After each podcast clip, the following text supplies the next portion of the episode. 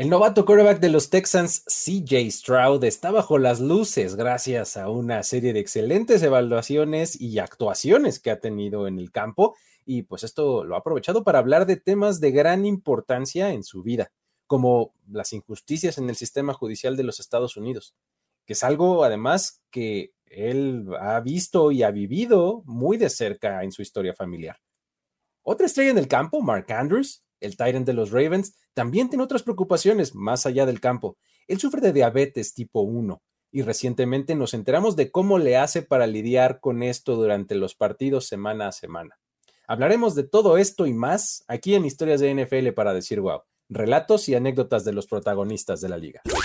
La NFL es un universo de narrativa, testimonio, ocurrencia y memorias que nunca dejan de sorprender y todas las reunimos aquí Historias de NFL para decir wow, wow, wow, wow, wow, wow, Con Luis Obregón y Miguel Ángeles es. Mike, ¿cómo estás? Tenemos nuevo episodio y estamos reunidos aquí para contar un par de buenas historias. ¿Cómo te va? Bien, bien contento porque, bueno, estamos en un programa más. Aunque la verdad es que estas semanas son como historias un poquito más como, como tristonas, como dices, ay, de, superación, de, de obstáculos, toda la onda. Entonces, están como entre tristonas, como entre, dices, qué padre que han logrado superar algunas adversidades, pero sí están como muy en el, tenor de lo que este programa siempre ha buscado ser. Exacto, no, no, están tanto esta vez como del lado eh, divertido o por el estilo, están, están un poquito más profundas, vamos a decirlo así, este, reflexivas, ¿no? Y pues bueno, la primera de ellas es la de CJ Stroud, ¿no? Este que está, eh, está fuerte, pero está buena, está justamente eh, cuando platicábamos hace muchos años ya de cómo, de lo que queríamos hacer con este show, era justo esto, ¿no? O sea, ponerle un poco y echarle un poco de luz a, las partes humanas de los protagonistas de la liga, de jugadores, coaches, aficionados, etcétera. Y esta historia de CJ Stroud va justo en esa vena, ¿no? Totalmente en la línea de lo que este programa busca, busca hacer desde un principio. Y es que, a ver, uno de los nombres que más han sonado este año una de las grandes estrellas de la temporada hasta el momento es definitivamente CJ Stroud, este coreback novato de los Texans, sobre todo porque de verdad, una cosa que a mí me impresiona es que da la impresión de que nunca, nunca está pasando por, por presión en el campo, o sea, siempre está como tranquilo, siempre está como muy calmado, y pareciera que la NFL no es tan complicada para él. Me recuerda mucho la frase de Justin Fields, de estaba lento. Esto está un poco lento, ¿no? está un poquito lento, como que puede ponerse más rápida. Y lo más interesante de todo es que nos venimos enterando hace unos días, es que realmente esta, esta como tranquilidad con la que Stroud se maneja en el campo es porque la verdad es que tiene que vivir con cosas mucho más importantes en su vida, con cosas mucho más preocupantes en la mente, y por eso es que logra mantenerse como tranquilo ante cosas mucho más, eh, digamos, triviales como la presión de un defensivo del equipo contrario. Exacto. La verdad es que sí. Y resulta que, a ver, vamos a platicar de Coleridge Stroud III, el papá de CJ. Ok. Sí, o sea, es Coleridge Stroud. ¿Te el nombre? Ajá, sí, Él está en este momento en una prisión de California, pagando una sentencia de 38 años por una variedad de crímenes que van desde el robo de auto secuestro, robo y hasta ataque sexual. Ok, está este, larga la lista, sinuosa, oscura, este, nada agradable, ¿no? O sea, está complicada. A ver, mini paréntesis, Mike. A ver, me dijiste que se llama Coleridge Stroud, ¿no? El, papá. de CJ. O sea, esto a mí solamente me hace pensar que el CJ es como este, un, eh, una abreviatura de Coleridge, ¿no? No sé, o sea, siento como que eh, CJ Stroud, entonces tiene que, la C debe de ser Coleridge también, ¿no? Sí. Pero lo que no entiendes es de dónde saca la, la J, porque su segundo nombre es Bernard. Coleridge Bernard Stroud the Fourth es él, ¿no? Entonces, ah, ¿de dónde habrá sacado la, la, la J, perdón? No sé. No sé, de verdad.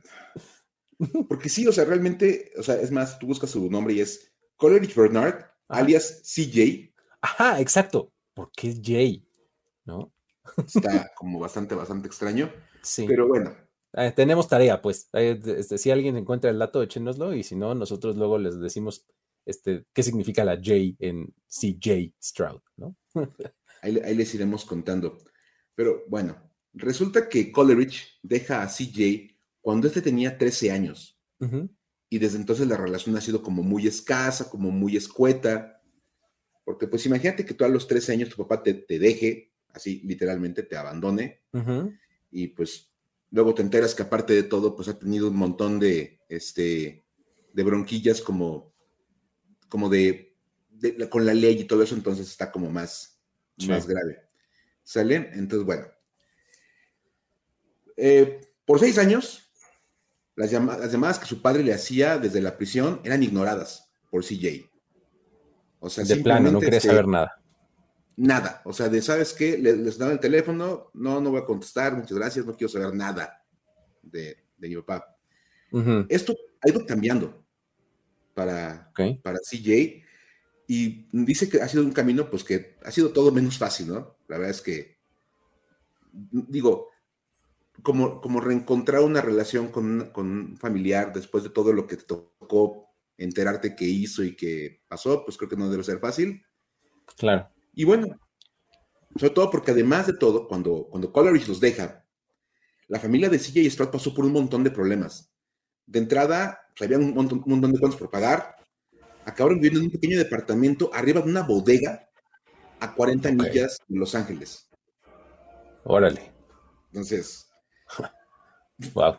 Desde ahí, como niño, obviamente te va a generar un, resentimiento contra tu papá, de oye, se fue, nos dejó, ves nada más todo lo que está pasando. Y tras entrar a la preparatoria y pasar el primer par de años en, la banca de su, equipo de prepa, Stroud tuvo que ver, y como dicen, con, con un toque de envidia, como dos corebacks de su misma área, Bryce Young, uno de ellos, y el otro, DJ Uyakalelei, ok. Recibieron ofertas de beca en octavo grado. Ajá. Ok. O sea, híjole, está como. Sí. O sea, para empezar, él, e, él, estaba en la banca y, o sea, ni siquiera jugaba, pues, o ni siquiera era titular. Y además, otros que eran como sus pares ya estaban recibiendo ofertas de beca y él nada, ¿no? Sí. Y él ahí dice que, obviamente, pues, el, aquí la clave fue su mamá, Kimberly, simplemente le decía paciencia, paciencia, paciencia. Y luego perseverancia, perseverancia, perseverancia, como que le repetía constantemente esas dos palabras, paciencia y perseverancia. Ok. Con el tiempo llegaron las ofertas. Primero Colorado. Y luego llegó la de Ohio State. Eso, y ahí está hablar de altísimos niveles. Y él sabía que pues de ahí era para la NFL. Si él hacía bien las cosas, el camino estaba abierto jugando para los Buckeyes. Bien. Y en este proceso de ir dándose cuenta cómo el tiempo va, como cambiando las cosas y las va ajustando, pues también fue como encontrando que a lo mejor podía contestarle a su papá las llamadas telefónicas. Entonces empezaron a hablar, empezaron a como a ponerse al corriente. Su papá le hablaba para preguntarle pues todo, así de, oye, ¿cómo te fue en tal año? ¿Qué hiciste en la, en la secundaria? Ya sabes, como cuenta el corriente. Pues sí, pues es que, o sea, como que una relación no habían tenido, ¿no? Entonces, pues así, casi, casi de, cuál es tu color favorito, ¿no? Desde cosas tan básicas, ¿no? Hasta ya cosas más complejas, ¿no? Sí, por supuesto. Y después de ponerse al corriente, eh, surgieron varias cosas que CJ Stroud notó en las prácticas con su padre. Ya más allá de que cómo te va y qué has hecho y todo eso, se empezó a dar cuenta de todas las desigualdades que se viven en el sistema judicial de los Estados Unidos. Pero ya lo vio como en, cortito. Sí, ya, ajá. Entonces, por ejemplo, una cosa que descubrió CJ Stroud hablando con su papá es la existencia de una cosa que se conoce como la ley de los tres strikes en California. Ok. Lo cual quiere decir que las penas se, se, van incrementando de manera dramática si una persona ha sido acusada de varios crímenes. Mm, si un crimen tiene como una, un rango de sentencia, esa se multiplica si es, la es el segundo crimen que esa persona comete. Ok, ok, ok. Ajá. Y si ya tiene un tercer crimen, pues obviamente le, casi casi le triplican la pena porque pues ya tiene, es el tercer strike. Ajá. Entonces está como, dijo, oye, pues a ver, pues se supone que ya hay como un rango de, castigo. Sí, o sea, no, no, es como si una te da 10 y la otra te da 5, no te dan 15, sino eh, te, dan 30 por las dos o algo así. las dos. Ajá. Y si la que sigue es por otros 5 años, no, pues ahora vas por, ahora vas por como por 45 porque pues es el tercer strike. Sí, sí, exacto. Ajá. Entonces dice, a ver, espérate, ¿no? Eso no es como muy, muy justo. Y luego Stroud empezó a escuchar historias sobre las condiciones inhumanas en las que viven los presos. Por ejemplo, se enteró de una prisión en Mississippi, donde es completamente común ver ratas y cucarachas entre los, entre los presos por todos lados de la prisión. Lo están viviendo ahí. Híjole.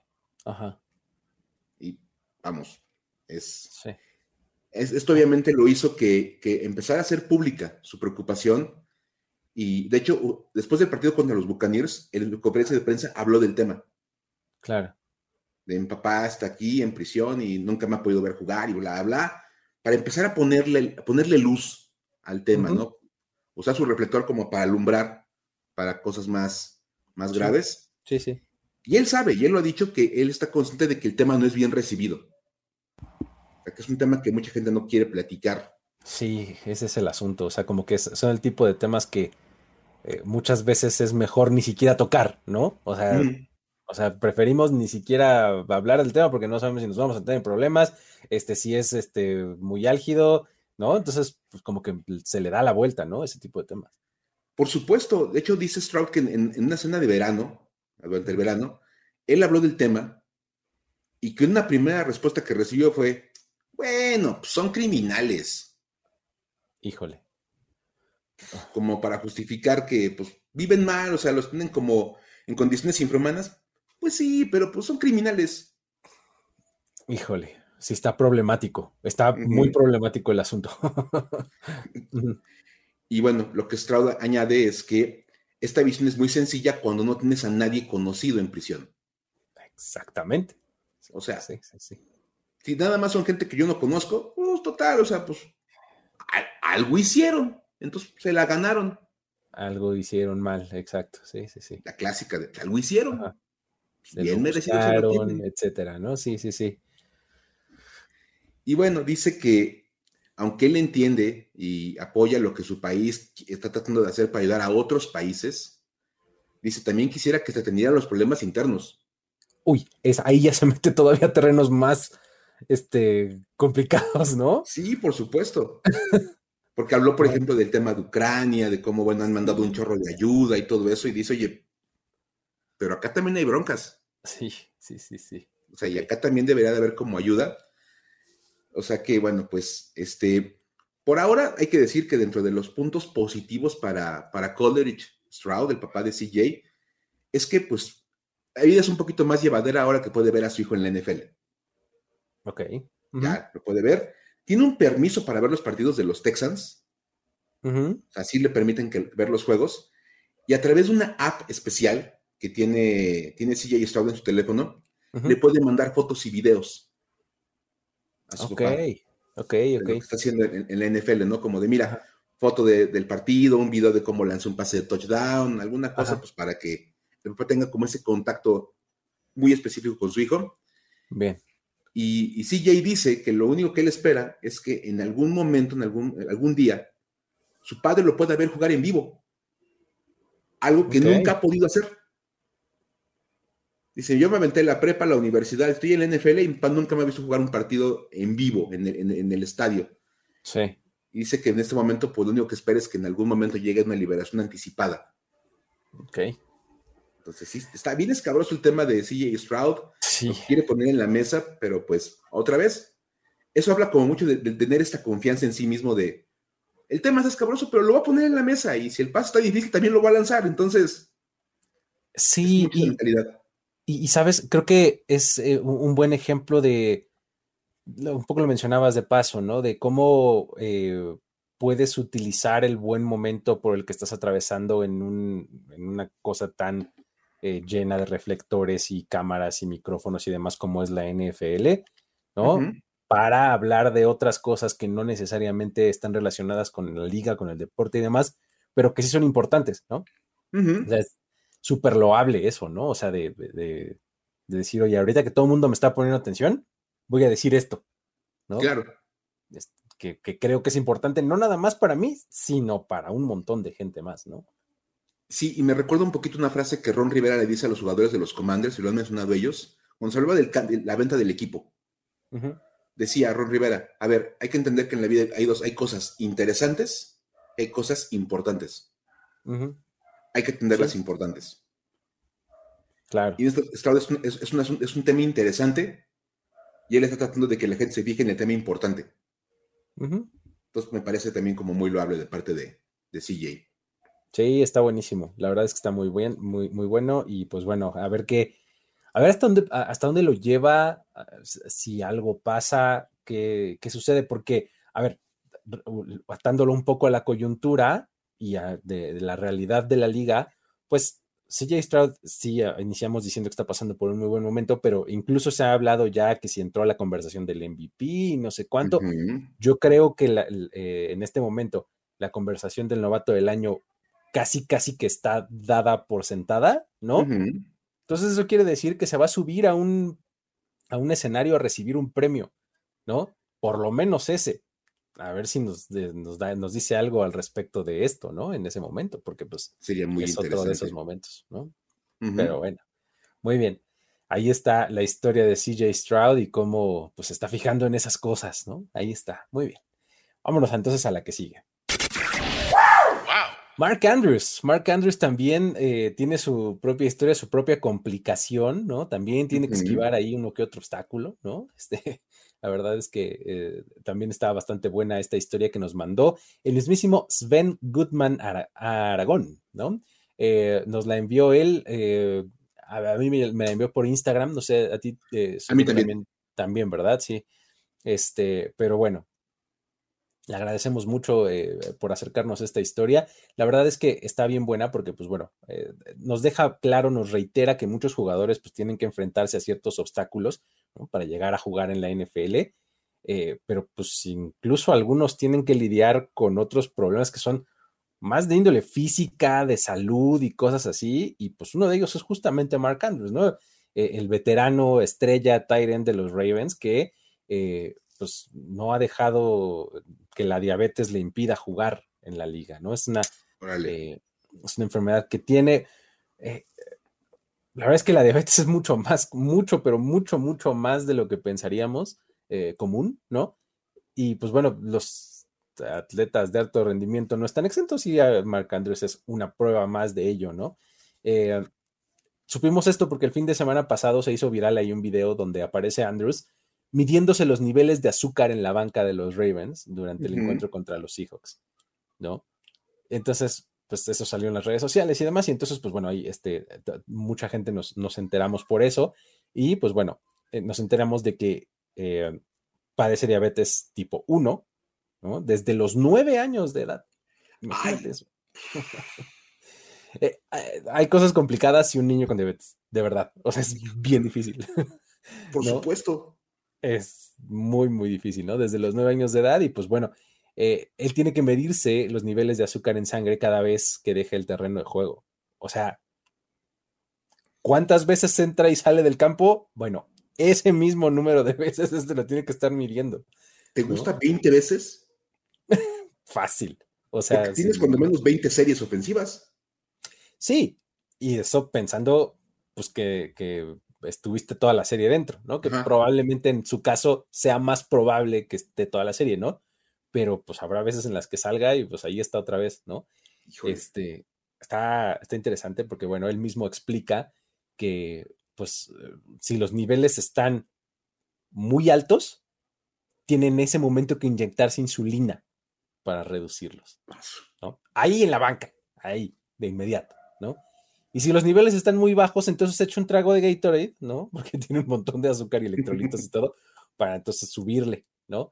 Este, está difícil, este, o sea, agrégale esto a ver video y a ver las fotos en la tablet y demás, ¿no? O sea, sí, sí, este por supuesto.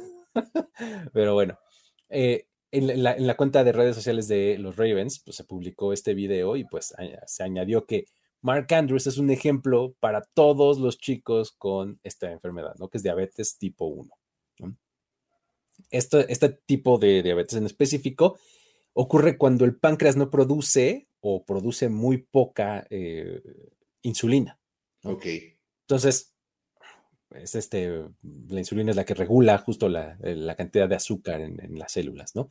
Entonces, eh, el asunto es que aquí eso nunca le ha impedido nada, este, ni le ha detenido a Mark Andrews su carrera, ¿no? Él ha continuado y dice incluso que eh, hay una cita por ahí que él hace que dice, siempre he sido uno de esos chicos que salen y atacan. Uno puede pensar, ¿por qué a mí? ¿Por qué me dio esto? Pero cuando te pones a lamentártelo, estás lamentándote por cosas que no puedes cambiar. Me gusta controlar lo que es controlable, atacar cuando puedo, tratar de ser positivo. Voy a hacer algo positivo y no me voy a lamentar por algo que no puedo cambiar. ¿no? Es, Me gusta. que sirve para todo, ¿no? Pues sí, porque a fin de cuentas el punto es, cierto, o sea, tengo diabetes. Si me la paso preguntándome por qué me dio diabetes, pues no se me va a quitar. No tampoco vas a hacer nada sentado en tu casa lamentándote de, ay, ¿por qué me dio? Mejor, vámonos de frente. ¿Cómo lo hago para seguir jugando fútbol americano, por ejemplo? Exactamente. Mejor, ese es el atacar. Atacó el problema. ¿Cómo le hago para seguir con esto? Lidiando con el, con el, principio de realidad, ¿no? Como dicen. Así, la realidad es que tengo diabetes. Ya, a partir de ahí, ¿qué hacemos? ¿No? Claro. Entonces, está, está interesante, ¿no? Entonces, el cuidado que Mark Andrews siempre ha tenido, pues no, no ha estado libre de problemas, ¿no? Por ejemplo, estando en Oklahoma, sufrió un ataque de hipoglucemia severo que le provocó incluso que perdiera el conocimiento. ¿no? Esto es algo que pasa, o sea, le pasa a los diabéticos de repente. O sea, un amigo eh, en la, de la universidad iba conmigo en la carrera y justo era diabético y, iba manejando una vez y le pasó esto justamente. Y pues imagínate la clase de accidente que tuvo. O sea, tuvo un accidente fuerte automovilístico porque se le bajó muchísimo el azúcar, se desmayó y pues estrelló tal, tal, tal cual, ¿no? O sea, digo, afortunadamente pues, estuvo no tan grave, pero esto pasa, ¿no? Imagínate, eh, aquí es el mismo caso con, con Andrews, ¿no? Entonces, en ese momento, cuando le pasó a, Mark Andrews, su compañero Wesley Horkey lo encontró ahí y pues tuvo que llamar al 911 y demás, y pues ya para que lo atendieran y demás, ¿no? Entonces, a raíz de ese, de ese episodio que tuvo, eh, él ha usado desde entonces un detector de, glucosa en la cadera, que es uno que utiliza un pequeño sensor que le avisa cuando sus niveles de azúcar están muy altos o muy bajos. ya está como más automatizado el asunto y pues, pues le evita por lo menos llegar a esos extremos, ¿no? Claro. O sea, ya que te empieza a bajar y te avisa el aparato, entonces dices, oh, algo tengo que hacer y lo, lo regulas, ¿no? Antes de que pues pierdas la conciencia, ¿no? Entonces, eh, Andrews espera con todo esto que su historia puede inspirar a otros con diabetes a tener y a tener este éxito en sus vidas, independientemente de a lo que se dediquen, porque pues bueno, ya dijimos, él es atleta profesional gana millones de dólares, pero pues todo el mundo en todo tipo de situaciones eh, económicas y de realidades distintas pueden pasar por una enfermedad así, ¿no? Entonces, pues, ¿cómo esto pues, puede no afectarles tanto? Y pues bueno, él dice que hay mucha gente rompiendo el molde y demostrando que pueden hacer lo que quieran y ser como todos los demás solo tenemos que hacer un poco más que la persona promedio, ¿no? Me encanta. sobre todo aquí lo más padre es, la actitud de Mark Andrews. Sí, sí, sí. De verdad. Es la parte más interesante. Porque dice, pues nada más hago lo que todo el mundo hace, pero le, agrego el extra de que me tengo que estar checando el azúcar cada, cada ratito. Ajá. Como de nada más ese pequeño detalle, ¿no? Como de, unos 20 picotados en los dedos nada más para... Exacto, cada, cada juego, porque o sea, los días que no sea partido seguramente también lo hace un montón de veces, ¿no? Sí, por supuesto. Y porque además seguramente durante los partidos no puede traer su, su, aparatito en la cadera, ¿no? Seguramente también por eso lo está haciendo, ¿no? Por supuesto. Y me acuerdo también mucho de, de Jay Cutler. Claro, ese era muy famoso. Era como el ejemplo clásico, ¿no? También. que me acuerdo de una, historia en el, Pro Bowl, cuando llegó a su primer Pro Bowl, que ya sabes que pues, la, tradición indicaba que te tenían que aventar a la alberca. Ajá. Y que llega un jugador y le dice, oye, préstame tu teléfono para verlo, quiero ver qué modelo traes. Saca el teléfono de la, de la, bolsa, se lo pasa al, jugador para que lo vea, lo cargan entre todos, lo van a aventar y él, no espérense mi detector de glucosa, que lo lleva en la bolsa. Sí, y, pues sí. Y dicen que en ese momento todos los jugadores se pusieron a buscar el detector de glucosa nuevo en Hawái. Porque ya le habían echado a perder el que, llevaba. el que, llevaba de su casa. Pero vamos, otra vez, o sea, es más de poder decir, oye, no es el único caso, porque esto era como el único que conocíamos. Sí. Cutler. Ahora ya tenemos un segundo caso. Sí, así es. Muy bien, muy bien. Y pues bueno, ahí está la, historia de Mark Andrews. La que sigue también es buena. Vamos allá. Mike, a ver, tenemos a Blake Martínez este, oscilando entre la NFL y ser otaku. Ah. ¿No? Este... Si tenemos un, jugador diabético en la NFL, tenemos un otaku también. ¿Cómo está eso? También, también está llamado Williams. Ajá, exacto, ya pueden, ya pueden hacer club. Muy bien. Cuéntanos cómo, cómo pasa esto, a ver qué onda. Mira, más que otaku, es, es, un, es un, tipo con, dicen, con, con este, con, ánimo de tiburón. Ah, claro, mentalidad de tiburón. Mentalidad de tiburón, el buen, el buen Blake Martínez. Ajá. Así de, a ver, pues, este, por cierto, hay que agradecerle mucho a Mario, a Mario Sánchez, que fue que nos la mandó. Ok. él, él, me hizo llegar vía, vía Twitter. Y bueno, un saludo al buen Mario, porque mira, Blake Martínez ya había anunciado su retiro del NFL a principios de año, o sea, año calendario. Ok. Y lo que más sorprendió fue enterarnos de que dejaba la liga no para dedicarse a ser analista, ni entrenador, ni nada por el estilo. Se retiraba para dedicarse de tiempo completo a la venta de tarjetas de Pokémon. Cállate. ¿Cómo que de tarjetas? O sea, mi hija de 10 años este, tiene tarjetas Pokémon. Pero así, Luis, a ver, lo que le falta a tu hija que tiene Blake Martínez es mentalidad de tiburón. Tu hija las colecciona. Blake Martínez dice, yo las voy a vender. Ok, a ver. está interesantísimo.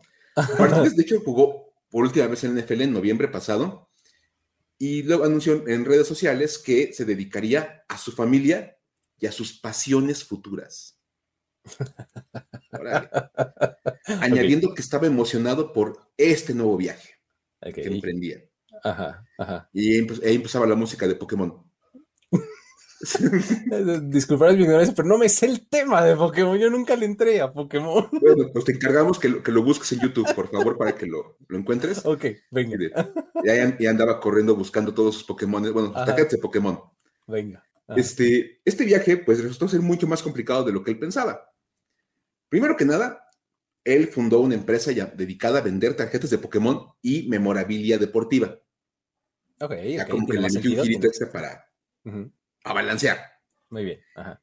Y esta empresa se llama Blake's Breaks. Ok. Ajá. Esta empresa, de acuerdo con algunas investigaciones periodísticas, generó unos 8.3 millones de dólares en ingresos. Ok.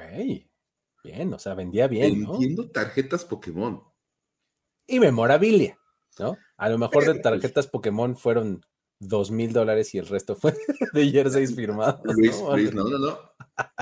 ¿No? ¿No? Nada más vendió una tarjeta Pokémon que es muy rara. Ajá. Esa tarjeta que él vendió, le, pagaron 672 mil dólares por la tarjeta. ¡Oh! ¿Por una tarjeta? Más de medio millón de dólares por una tarjeta de Pokémon. Ok, wow. Híjole, entonces está, Está interesante. Toda esta venta la hacía a través de una plataforma, un mercado social llamado Whatnot, que es una red social que te permite, eh, pues, básicamente vender productos entre los usuarios. Ok. Es como un mercado virtual, un mercadito digital. Ya. Este, en agosto salió la noticia, o se la avisó Whatnot, de que bloqueaban permanentemente la cuenta de, de, de Blex Blakes porque estaba acusado de estafar a los compradores. Uh, qué caray. Y aquí viene un punto interesante, que de hecho es lo que Mario nos acercó a la historia, por eso él dice que también ha hecho esta parte de vender cosas por, por internet. Y dice, cuando la página recibe una queja de, un usuario, automáticamente le dan la razón al usuario. Ok, o sea, y ya después investigan.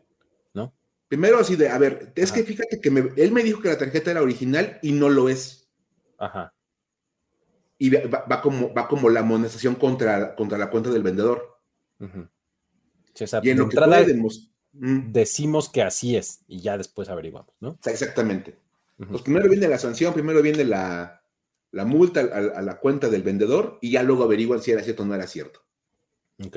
Y al parecer eso fue lo que pasó, que se juntaron varias quejas de gente que dijo, no, es que me está, me está haciendo trampa, quién sabe qué, y que me cancelan la cuenta de Blake Martínez ahí en Whatnot. Ok.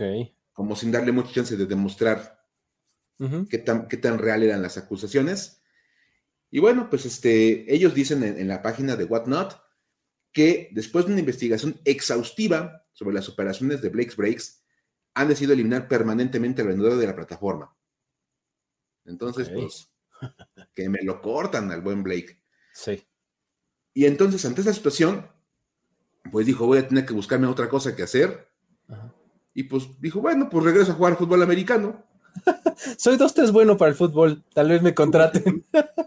y en este momento, bueno, está en el practice squad de los Carolina Panthers.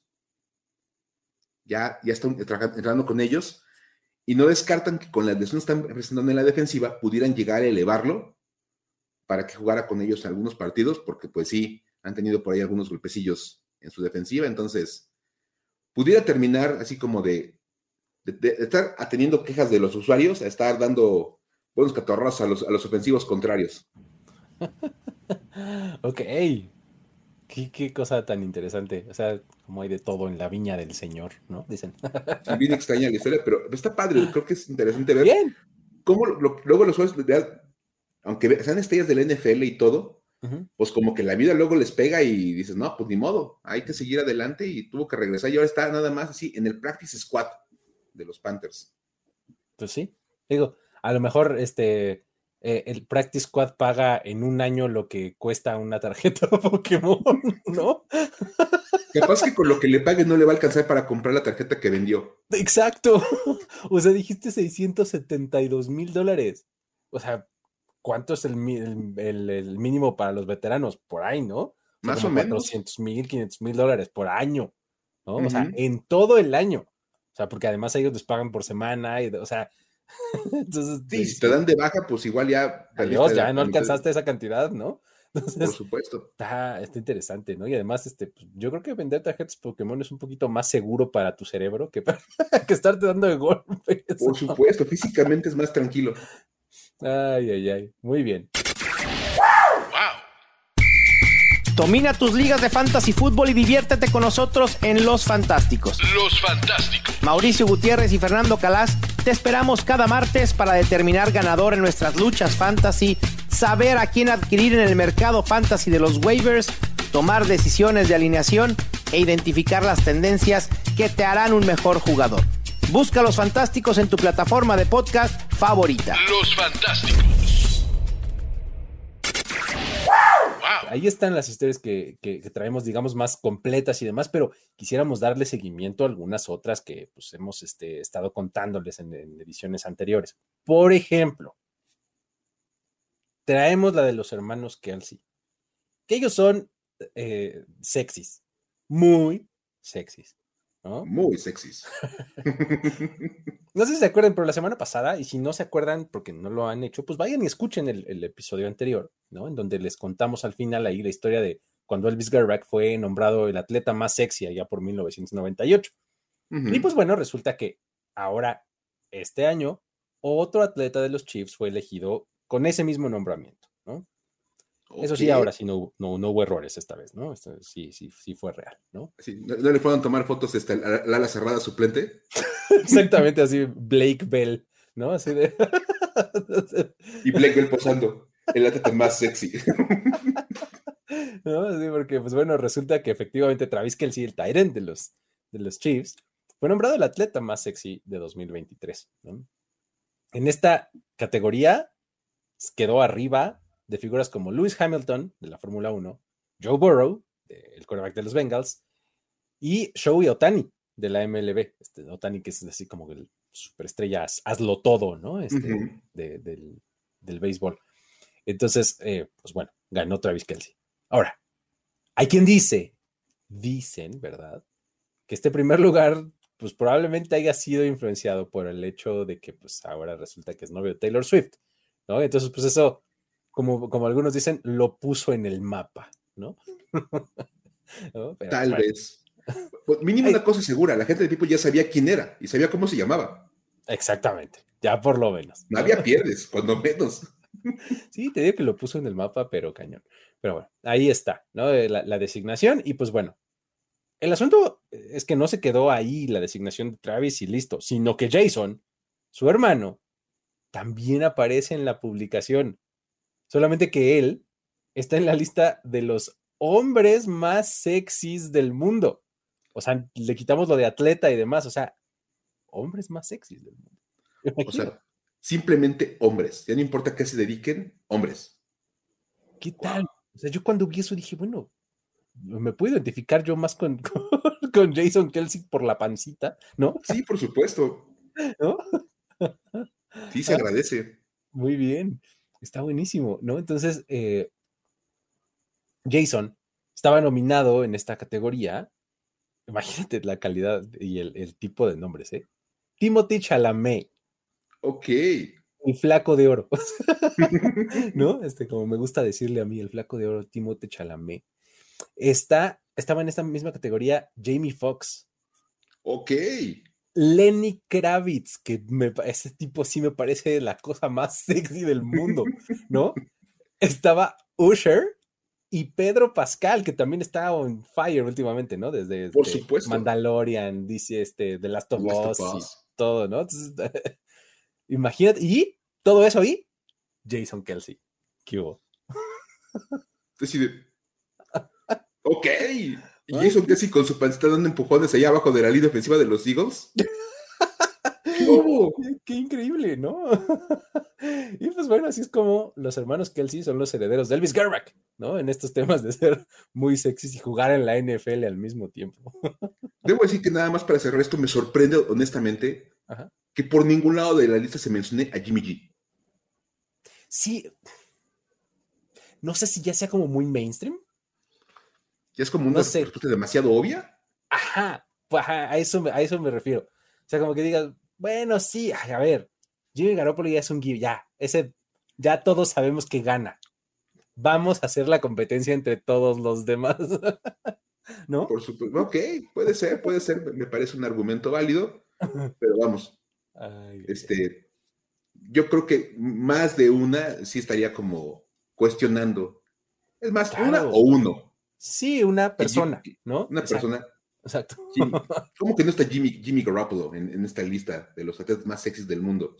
Sí, sí, sí, claro. Pero bueno. Ahí, dejamos nuestra queja nada más en el tema.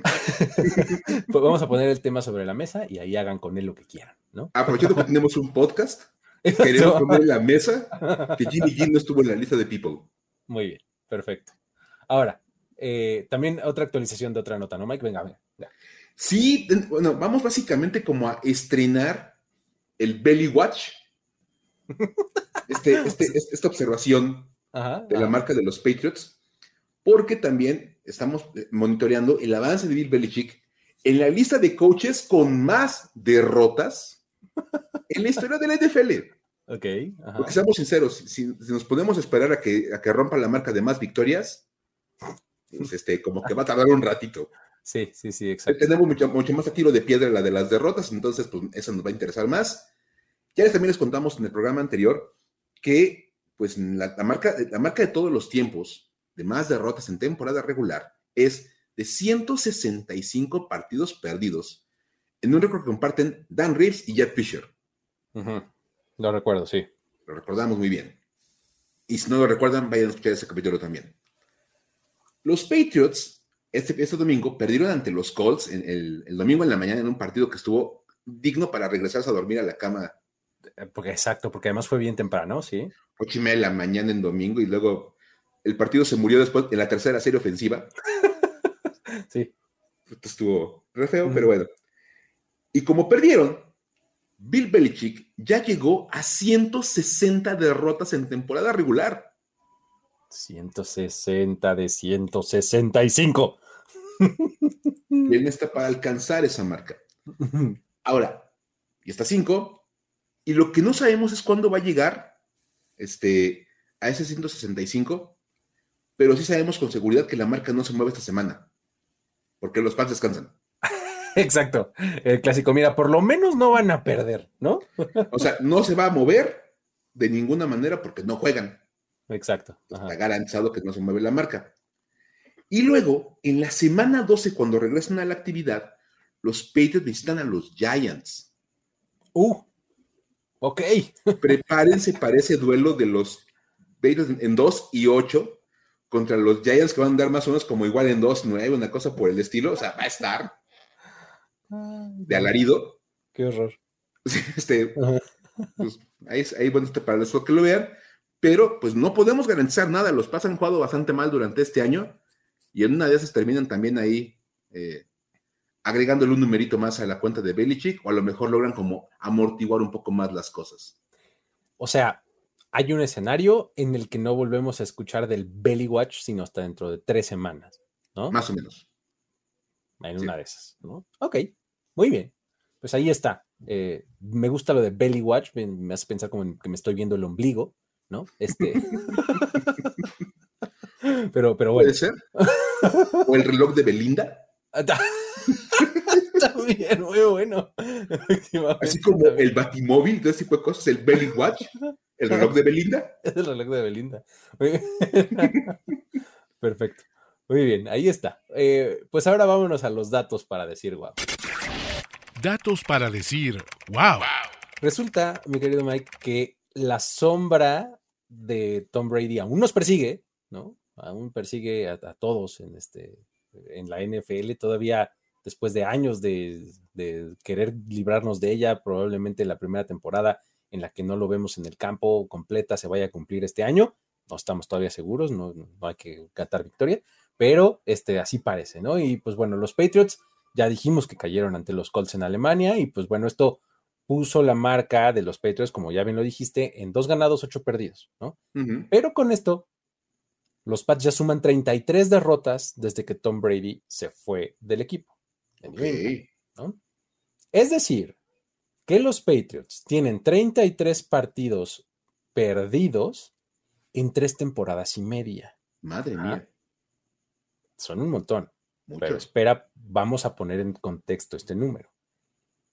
Es muy escandaloso cuando consideramos que durante los 20 años que Tom Brady fue el quarterback de New England, los Patriots perdieron 66 partidos. No. 66 derrotas en 20 años contra 33 derrotas en tres y medio. Hablemos de una cruda. ¡Qué locura! o sea, ya tienen la mitad de las derrotas de los 20 años de Brady en tres temporadas y media. En tres temporadas. Exacto. Madre mía. Está muy impresionante. Pero bueno. ¿Qué más tenemos por ahí, de Mike? Tenemos, tenemos que hablar de los Browns. Remontaron un partido ante su división. Bien. Suena como de, ay, estamos exagerando, pero no, a ver, tenemos los datos que van a validar esto. Los Browns, hubo un momento del partido contra los Ravens en que estaban perdiendo 31-17. Y ya estaba bien entrado el partido, o sea, estábamos en el cuarto cuarto. Y si le cambiaron a ver otro juego, se perdieron de cómo el partido terminó 33-31. Favor los Browns. Qué locura. Sí. Fue, una cosa, es más, ese momento, esa, esa, esa haunting hour que puede uno ver en Red Zone. Sí, The Witching Hour, ¿no? Le The Witching Hour. Ajá, sí. Donde estaban, estaba el de, los, el de los Saints contra los Vikings en el alambre. Sí.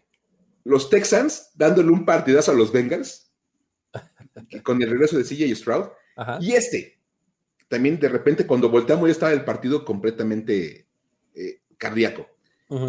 Y este, regreso de, una ventaja tan grande es algo que nunca le había pasado a Cleveland contra su división. Ok. Hasta antes de este juego, los Browns tenían marca de 0 ganados, 59 perdidos y un empate cuando iban perdiendo por 14 puntos o más ante un rival de su división. 0.59-1, ok. Notar que en 60 ocasiones han estado perdiendo por 14 puntos más contra un rival de su división. Exacto, sí. Es el dato más Browns que podemos tener de los Browns. Ajá. Y nunca habían logrado remontar el juego. Así que este triunfo ante Baltimore representa la primera vez en la historia de la franquicia que remontan esa diferencia ante un rival divisional. Ok, pues sí. O sea, hablamos de Bengals, de Bengals, Ravens y Steelers. Ajá. Y por si eso fuera poco, esta remontada rompió una racha de 24 derrotas bajo estas mismas condiciones, o sea, ir perdiendo por 14 puntos o más. Ajá, ok. En general. Ajá, no nada más contra su división. contra la NFL en general. Ya. Porque la última vez que lograron remontar una desventaja de 14 puntos o más ante cualquier equipo que no fuera de su división, fue en la semana 3 de la temporada 2018. Órale. Hace ya buen ratito, cuando le ganaron a los Jets. Ajá. Entonces, nada más ve todo lo que había pasado para que los Browns pudieran remontar un juego de estos. Sí, es que estos, estos Browns de esta temporada están, este, están bien interesantes. O sea, nos han enseñado un par de veces que, que, no necesariamente son los mismos Browns, ¿no? De, de siempre. Está muy bien. Ahí está. Ahora, los Cowboys también tuvieron ahí un dominio total, ¿no? O sea, no, solo derrotaron a los Giants este año, sino que las dos veces que los han enfrentado en esta temporada, bueno, fueron así sendas puñetizas.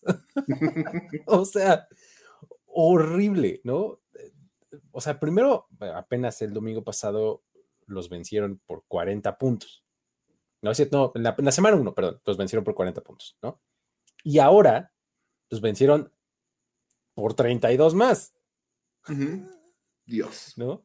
Entonces, en total, pues son 72 puntos los que les, los que les han metido combinados en, los dos juegos, ¿no? Y pues esto es el diferencial más alto para los Cowboys contra un mismo rival en una temporada. La cifra anterior que tenían los Cowboys de ventaja de este tipo era de más 66. Esto vino en 1969, cuando le metieron esa cantidad de puntos en diferencia a los Philadelphia Eagles. 69. Estamos hablando de que los Cowboys empezaron a existir en el 60, ¿no? Entonces, en el 69 tuvieron este dominio sobre Filadelfia y ahora hasta 2023 se superó eso con 72 puntos contra los Giants. ¡Wow! Ahí está. ¿Cómo lo ves? Pero bueno. Em, vamos eh, a hablar también de lo que están haciendo los Lions, que son otros que andan acá en plan grande, ¿no? Andan en plan grande y uno que está verdaderamente trepado en, un gran momento es Amon Ross St. Brown, que tuvo un partidazo contra los Chargers. Nomás sumó 156 yardas. Así, humilde. Con esto, Amon Ra ya tiene cuatro partidos seguidos, sumando al menos 100 yardas por recepción. Trae una rachita ya bien interesante de cuatro juegos. Sí, sí, cómo no. Y esto lo vuelve el primer receptor de los Lions desde Calvin Johnson en tener al menos cuatro partidos consecutivos superando la centena de yardas. Bien. O sea, el dios egipcio nada más se codea con Megatron. y hay que decir una cosa. A ver, Amon Ra. Ajá. Es nada más que la cosa que es la más impresionante de todo es recordar lo bueno que era Megatron. Sí. Porque esa racha de la que estamos hablando fue en 2012, cuando superó las 100 yardas en ocho partidos consecutivos. Media temporada. Sí, exactamente. Sí, media temporada así dominando semana tras semana. Mínimo 100 yarditas, o sea, decir que era básicamente imparable, Megatron, es demostrable con números como estos. Sí, sí, sí. Y Amon Raya va por ese camino. Ya lleva cuatro, ¿no? Está, buenísimo. Muy bien. Amon Ra, el inmortal. Ahí está. Eh, tuvimos otro partidazo, ¿no? Y, en esta ocasión fue de TJ Hawkinson. Tuvo mm, qué cosa de primera mitad ante los Saints, ¿no? O sea, esto incluso lo metió a un grupo así súper reducido. O sea, Hawkinson se volvió apenas el segundo a la cerrada desde al menos 1978 en tener al menos 10 recepciones, 100 yardas y un touchdown en una primera mitad. Dios de mi vida. O sea, hay jugadores que pasan carreras completas sin tener esta clase de números y este lo hizo en medio juego. wow. No, puede ser. Entonces, pues bueno, ahora, otro, el otro Titan fue Sackert que, que, lo logró, ¿no? Que lo hizo prácticamente cinco años antes, cuando logró estos números el 11 de noviembre de 2018 ante los Cowboys. Entonces, ahí un poco para darle contexto. ¿no? Y Hawkinson lo hizo el 12 de noviembre. Exacto. Órale. Muy bien, ahí está. Juegazo de Hawk, de TJ Hawk. Em, y cuéntanos del muchacho, este, del nuevo elegido de este, del DMV area, Mike, Sam Howell. El hijo pródigo del, del DMV, ahora sí ya este, oficialmente su equipo de Sam Howell, y sin hacer mucho ruido, ¿eh? la verdad es que una cosa bien interesante es que como que los medios en general no están volviendo a ver a, Sam Howell, como que todavía no le creen. Pero su primer año como profesional es siendo bastante, bastante bueno. Apenas suma Howell 11 partidos como profesional, recordando que jugó un partido en la temporada pasada, en su año de novato, contra los Cowboys. Entonces, toda su carrera profesional se reduce a 11 juegos hasta ahorita. Ok. Y en estos 11 juegos ya suma 2.952 yardas por pase. Ok. Quedando como la quinta mejor marca en la historia para un coreback en sus primeros 11 partidos como profesional. Muy bien. quinta mejor.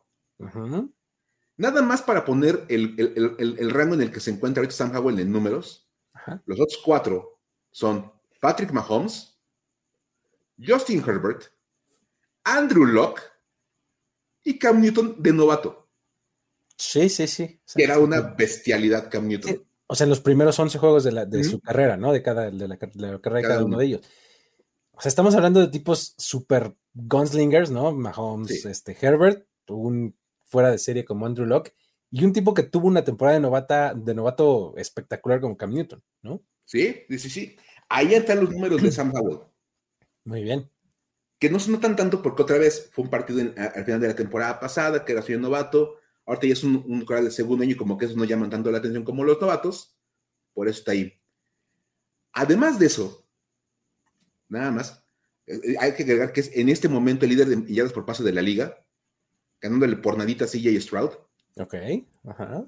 Howell es el octavo jugador en la historia en tener cuatro partidos de al menos 300 yardas por pase en sus primeros 11 juegos como profesional. Claro. Lo cual también está. Sí, está bueno. Impresionante. Y nada más para recordar, los últimos dos que lo habían hecho, porque lo hicieron el mismo año, fueron Joe Burrow y Justin Herbert en 2020. Sí, claro. Bien. O sea, los números de Sam Howell ya lo empiezan a poner en un, en un rango de cuando menos es un coreback estable. Muy bien, sí, sí, sí, sí, exactamente. No, sí, no, me queda duda de que si algo hicieron bien en los años anteriores, eh, que no han brillado demasiado los Commanders, es encontrar a Sam Howell, ¿eh? Sí. La verdad es que eso es gran mérito ahí del, del front office. Pero bueno, ahí está. Con eso entonces llegamos al final de este episodio, mi querido Mike. Muchísimas gracias a todos los que estuvieron acá con nosotros, escuchando esto, prestándonos un rato de su atención. Eh, ya saben que pueden ahí eh, hacernos llegar pues estas historias y otras, ya saben, si, si alguien se entera por qué la J en CJ Stroud, cuéntenos. Avísenos. Sí, por supuesto. Eh, ¿Cómo, ¿Cómo, nos mandarían eso o alguna otra, Mike? Cuéntanos. Mira, como ya le hicieron acá, este, lo contamos el día de hoy, Mario o Sven, pues nos pueden localizar principalmente en Twitter, bueno, en X, como arroba el buen Luigi, arroba F-escopeta, ahí estamos, o también en Instagram, que eres igual, arroba el buen Luigi, ¿no? Así es. Y yo soy arroba formación escopeta, para este, que nos encuentren rápido, nos manden mensajito, donde quieran de los dos. Oye, tengo este, esta historia, me encontré este dato, chéquenlo y nosotros nos encargamos de todo lo demás. Exactamente, ahí está. Pues entonces con eso nos despedimos. Muchísimas gracias. Nos vemos la próxima semana o nos escuchamos como ustedes quieran la próxima semana. Eh, y pues nada, los dejamos. Que tengan un buen eh, fin de semana. Hasta la próxima. Bye bye. Esto fue Historias de NFL para decir wow, wow, wow, wow, wow, wow, Los relatos y anécdotas de los protagonistas de la liga directo a tus oídos. Con Luis Obregón y Miguel Ángeles E. Voz en off, Antonio Sempe. Una producción de primero y diez.